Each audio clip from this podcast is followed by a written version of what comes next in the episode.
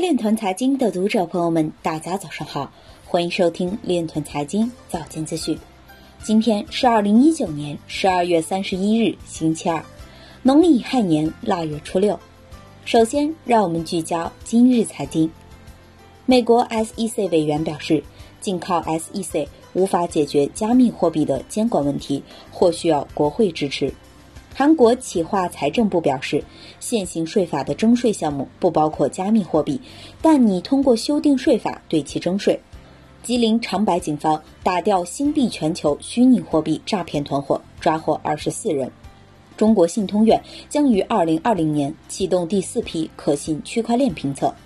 互金协会移动金融专业委员会会议表示，二零二零年重点工作任务有法定数字货币的应用场景研究。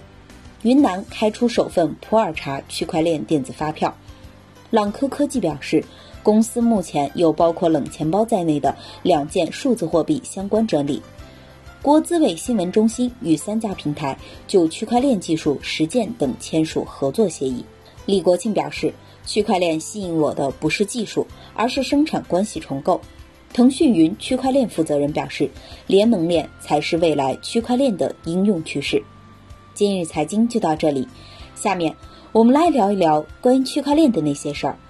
据人民网消息，十二月三十日，人民网区块链研究院已启动《区块链应用蓝皮书：中国区块链应用发展研究报告（二零二零）》编辑出版工作。